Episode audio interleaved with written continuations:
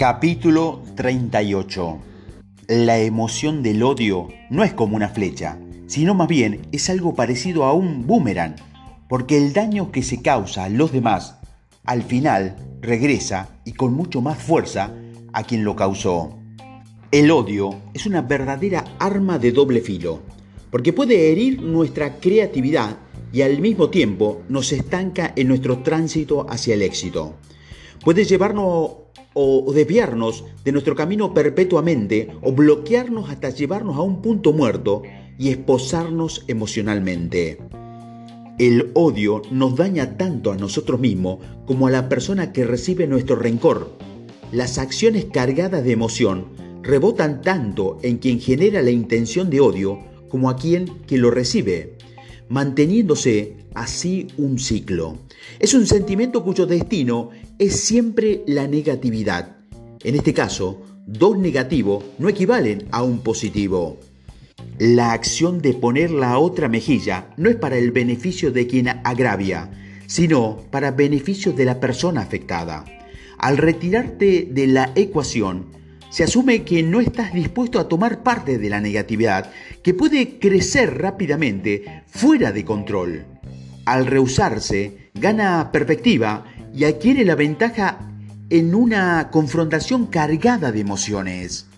Transformar el odio en amor es probablemente lo más difícil de hacer en este mundo. Es como transformar metal en oro.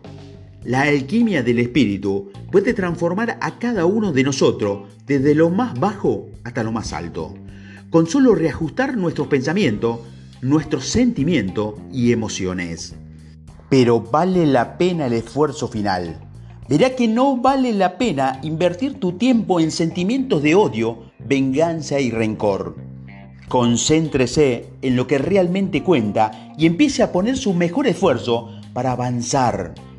Cuando uno mira hacia atrás en su vida, tiene un álbum de recuerdos agradables de por vida en lugar de un álbum de remordimientos aproveche al máximo lo que recibe.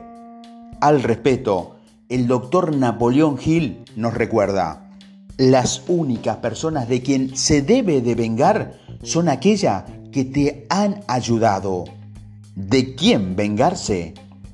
La venganza es un motivo para la acción y muy fuerte.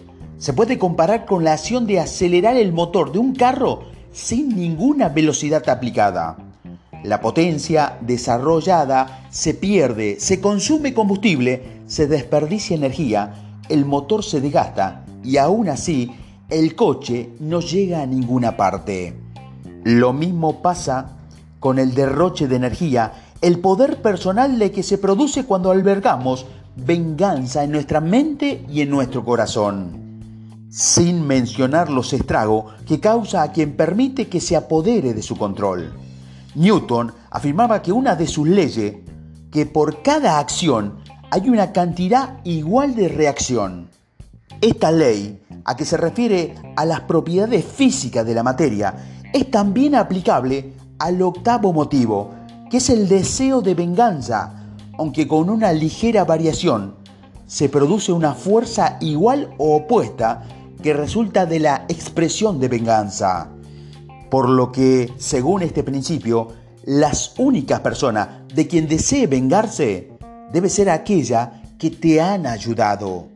Las emociones negativas expresadas con más frecuencia y las más peligrosas son el miedo, el odio, la ira, los celos, la venganza, la vanidad y la codicia. Estos son los siete varones ladrones que a menudo privan a los hombres de su oportunidad de éxito porque hacen imposible el pensamiento preciso. Estas emociones deben estar bajo control constantemente y siempre sujeto al escrutinio más estricto, ya que conducen a errores de juicio.